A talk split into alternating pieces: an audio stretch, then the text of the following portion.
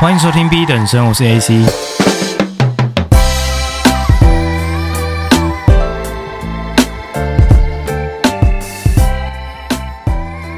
最近身体状况不太好，已经好几天没有办法好好睡觉，就半夜都会突然醒来。然后这样子的状况其实已经大概维持两个礼拜了，也有看几次医生啊，然后身体会有一种很燥热的感觉。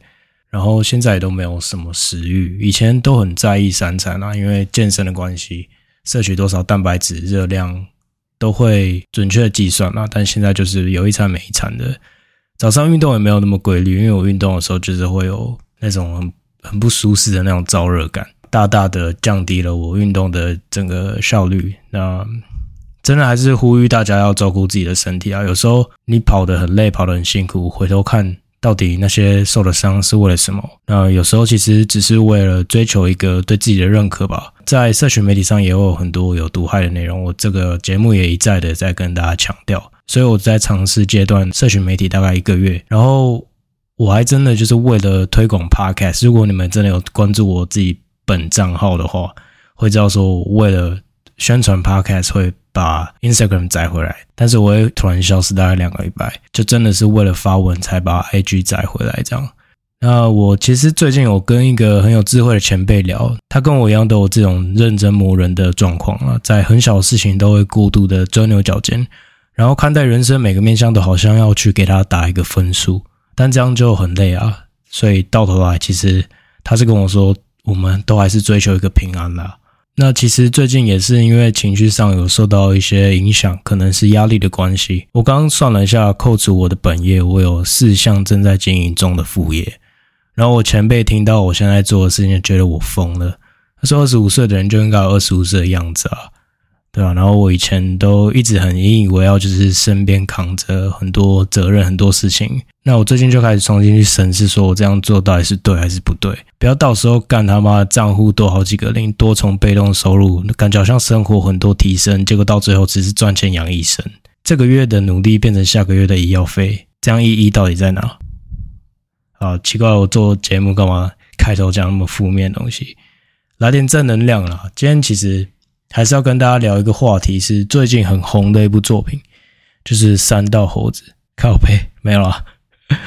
我最近就跟朋友去咖啡厅的时候，他跟我讲，我才知道我原来那么落后，你知道吗？就因为我没有在用 Instagram 嘛。那我今天也不是要给他什么评价啦，我也还没有真的去看过这个，算是动画吗？反正我是不知道他详细的内容，但是我听别人的解析，好像也是蛮有意义的。因为跟我之前前面几集讲的那个台湾人的歧视问题是有搭上的，因为台湾人本性就是很自卑啊，啊，我也不是要去赞台湾人，我自己就是台湾人，我反而觉得我们最好是能够发起一个运动，就是干你很台，你很台，就是在称赞别人，我最希望这件事情发生，你知道吗？但我们很多很多时候还是需要去继承别人的文化。那我觉得只要多学习，眼界打开，其实我们是可以很大程度上减少这种自卑感的。那我也不是在可怜这群人，因为他所谓的山道猴子，好像是说会去改车跑山那种人嘛。我是觉得说阶级翻身真的不是一件容易的事情，但是如果方法用对的话，其实不是办不到的，只是你他妈真的要很有耐心，不然就很容易变成很着急，然后没有文化的猴子嘛。我们都曾经猴过啦，我自己也是啦。我是不知道准确猴子的定义到底是什么，是真的要去跑山的八家九叫猴子吗？也许吧，我不知道。那如果说是那种很急着想要成功，因为总是觉得自己不够好，那我觉得身边很多人都是猴子啊。那这个也不要太深入探讨了。如果想要聊，我们有机会再来谈吧。今天真的要来聊的作品是《奥本海默》。终于把奥本海默看完了。那我是有在跟朋友犹豫说要不要去看 IMAX，他那时候问我，但是我是坚持跟他讲，我一定要看 IMAX，因为这是展现对 Nolan 的一种尊敬吧。人家要那么用心，用完全黑白的 IMAX 去创作。那那我不是专业影评啊，今天也纯粹就只是一个单纯抒发感想。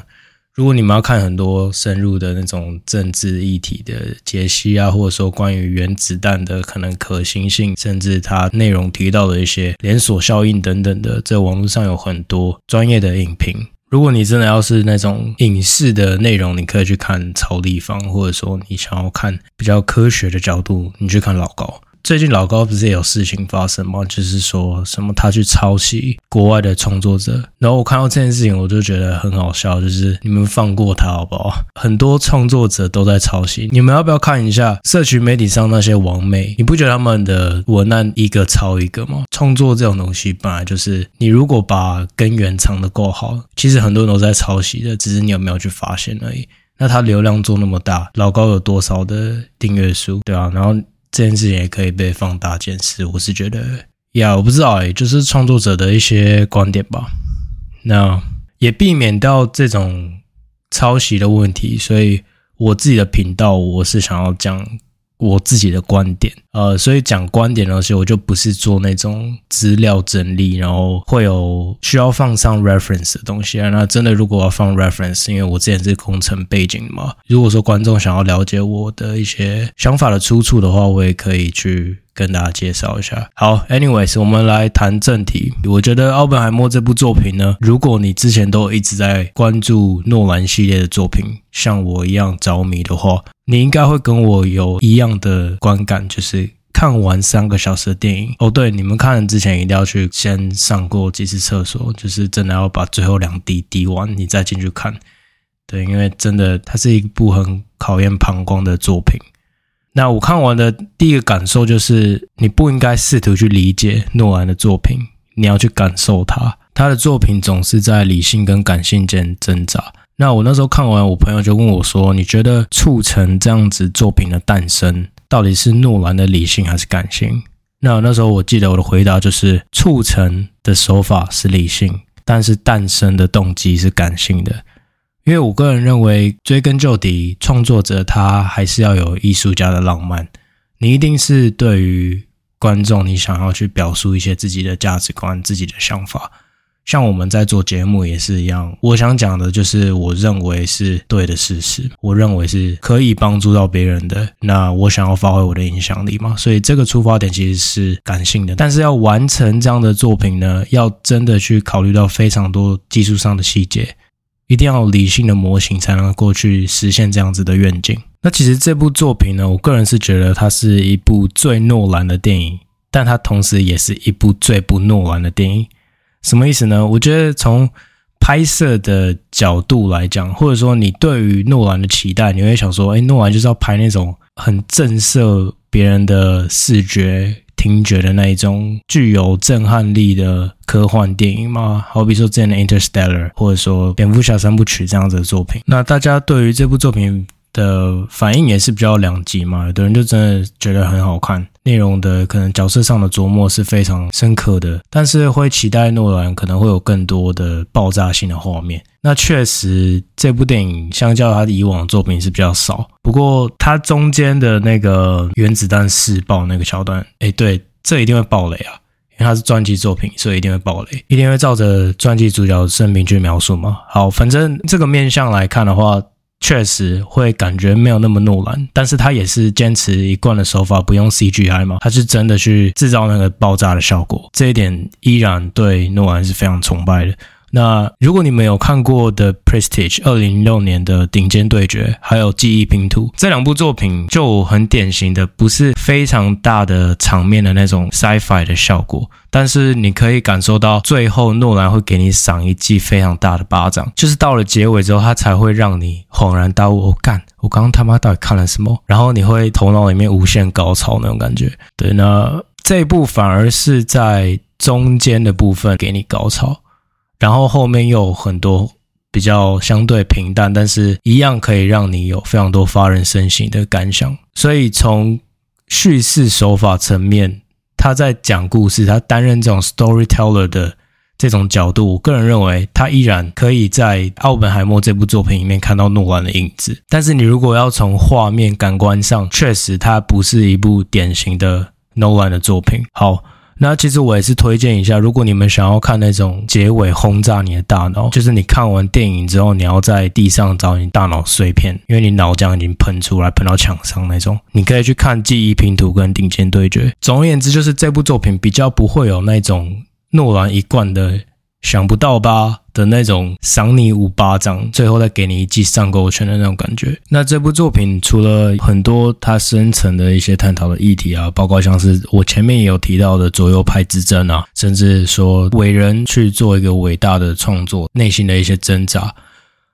我今天想讲的不会环绕在这些议题，虽然这都是我很想讨论的主题。但是我更想要讨论的是自私这件事情，因为我看完之后，我得到的一个算是最有收获的一个 quote，就是他那时候老婆崩溃的时候，然后家里因为奥本海默忙着在搞自己的事业，没有人管小孩，他就把小孩丢给朋友养的时候，他就对他朋友说：“我是一个自私的王八蛋。”然后他朋友对他说：“自私的混蛋才不会说自己是自私的。”Selfish awful people don't know they are selfish awful people。就是我个人认为。Killian Murphy 在这部电影的演技真的是不太需要再特别去说明啦，之前 Peaky Blinders 就可以看出。就我觉得很好笑的是，网络上很多梗图嘛，就是讲说到底是 Killian Murphy 在演 Tommy Shelby，还是 Tommy Shelby 在演 Killian Murphy？因为你每次看 Killian Murphy 在访谈中，他都是一脸很不屑，然后我他妈到底为什么要待在这边？然后他冷眼在看人的那种眼神，真的是会让人觉得毛骨悚然。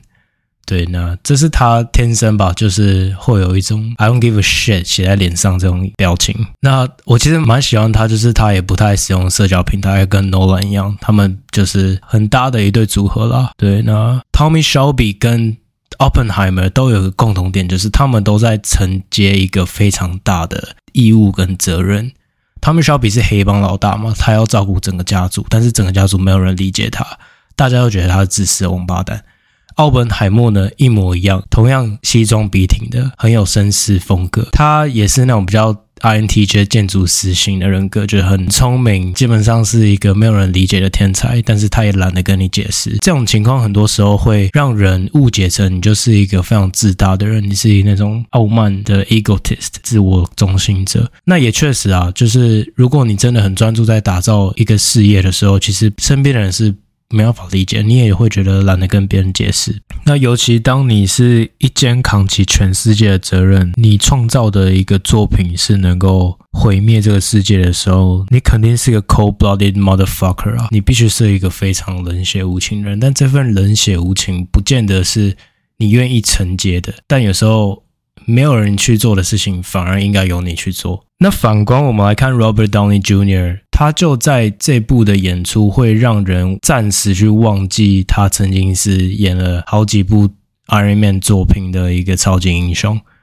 他可以把那种小人的那种很低俗，但是却又很巧妙的那种心机演出来，我觉得这算是可以看出影视界对他的这种评价吧。但是我今天除了 Killian Murphy 还有 Robert Downey Jr.，我更想聊的是 Emily Blunt，也就是 Oppenheimer 的老婆 Kitty。我一直以来都很喜欢 Emily Blunt 这个女演员，她在演《境界》的时候真的是非常。惊人的演出，大家可以去看一下那部作品。那我觉得在奥本海默里面呢，她真的能够演出这样完美理想情人的样貌。当然不是说她酗酒的部分，但是她有那种。我们所谓的 feminine wife，就是你该阴柔的时候阴柔，但是你又是一个顾家的好妈妈这种感觉。那它会让你有一种很安全的依靠的那种感觉。就是我觉得理想的爱情，它应该要像是战友，你知道吗？就是我们在共同面对一个非常艰难的挑战。那我们出去打仗攻敌的时候，你必须在家里担任好一个母亲的角色。当我迷失方向的时候，你要适时的给我一一巴掌。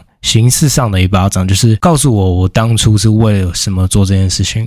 我有义务要承接这个家庭的所有一切的苦难。那在让你认清自己义务的同时，又必须要是认可你的能力。因为男人其实追根究底都是需要有女人在身边敬仰他的。那虽然说 Oppenheimer 是一个风流成性的人，但他永远都是把 Kitty 放在第一位。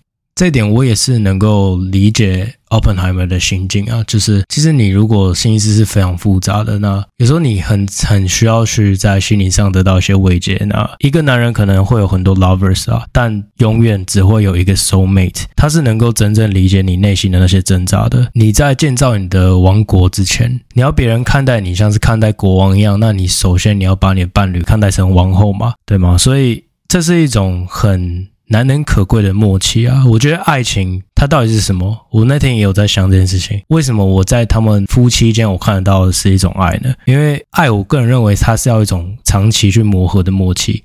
你不能说你看到一个女生在路上一见钟情有好感，那没有爱啊，那没有默契嘛。那 Emily Blunt 她所去饰演的这个 Kitty 呢，就完全有这种坚毅理性。就事论事的这种革命战友的伴侣，完美的呈现这样子的一个形象。那我这边并不是在鼓吹说男人就可以透过性爱去修复自己的心理创伤，女生就应该承受这样子的事情。当然不是，但我只想讲，我能够理解 Openheimer 那种内心的挣扎。讲真的，他是一个 womanizer 嘛，是一个风流成性的人，那他也是一个 narcissist，具有自恋型人格这样子的一个特质，同时也是非常自我中心的人，这都是事实没有错。不过，我们今天来谈自私这件事情，我个人是认为大家。太以负面的方式去看待自私，那自私其实不见得是一件完全的坏事。当然，你太过度的自私，那也会侵害到别人的自由，那这样子可能是一个我们不乐见的东西。但是我个人认为，自私其实就只是打理好自己。那当你有足够的能力去把自己的生活照顾好，你才能够去爱别人嘛。那那份爱才会是真实的，否则只是一种虚假的不安全感而已。这件事情有很多人看完电影之后在探讨说，奥本海默他创造了怎么毁灭性的武器，到底是对世界带来怎么样的冲击？是好还是不好呢？你能说他因为发展这样的武器去拯救了非常多的性命？但是他同时也摧毁了日本人许多无数平民的生命吗？对不对？所以伟大成就总是背负这个代价。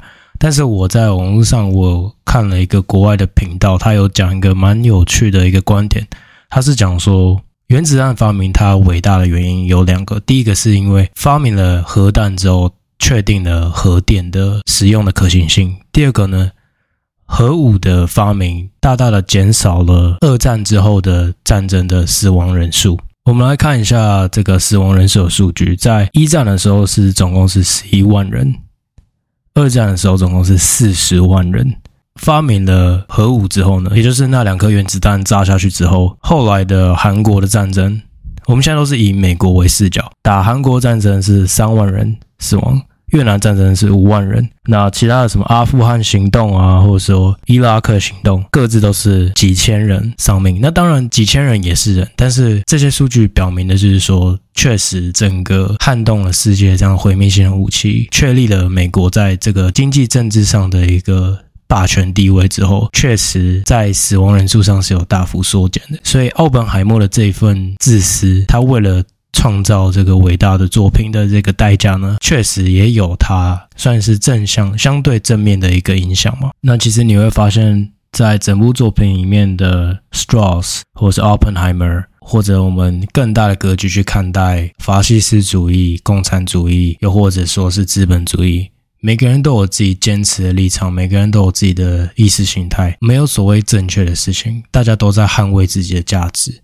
捍卫自己的理念。那我对这件事情的观察呢，可能比较少人是用这个观点去看待，就是说，奥本海默一直在电影提到说，我们永远要领先纳粹一步去研发原子弹这件事情，因为你没办法想象，如果纳粹拥有了原子弹，那会是多么毁灭性的一件事。那这个理念就很像我之前讲的嘛，为了打败伏地魔，哈利波特必须要学会黑魔法嘛，就是我们一定要抢先敌人拥有了。毁灭性的这种摧毁它的致命的武器之后，我们能够选择要不要使用它，对吧？奥本海默建造了这样的史无前例、革命性的一个武器，但是选择要不要投弹的并不是他，是美国总统啊。所以，我们总是要去理解敌人是怎么思考的。我们永远都要去学习所谓的黑魔法。我们要去知道说，人生就是会有善有恶，那个善恶也并不是我们来去给予评价的。我们并没有资格去做这件事情。那我们要做的事情就是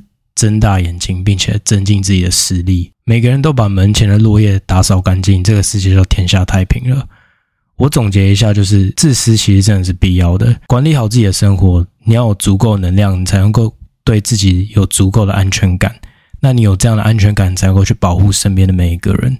那这样子反而才是我们应该要培养的一个正确的心态。公平跟效率永远是没有办法达到平衡的。那最后，如果你要追求一个伟大的成就，那势必会有所牺牲。这个代价可能是你的家庭，可能是你的友谊，可能是你的健康。那决定权还是在你手上，你想要过怎么样的生活？如果你觉得这期节目对你有帮助，或者你认为身边有家人朋友需要这样的内容，还是麻烦你帮我分享。那我知道外面有很多很强的创作者，大家都花钱在关注那些比较大的创作者。不过我自己的观察，台湾的创作圈还是以娱乐性质为主嘛。那我讲这种比较正经的议题，可能。想了解的人并不多，但是喜欢的人就真的很喜欢。那也感谢忠实听众一直以来的支持。我每次录节目都有点在想象跟你们聊天的一个画面。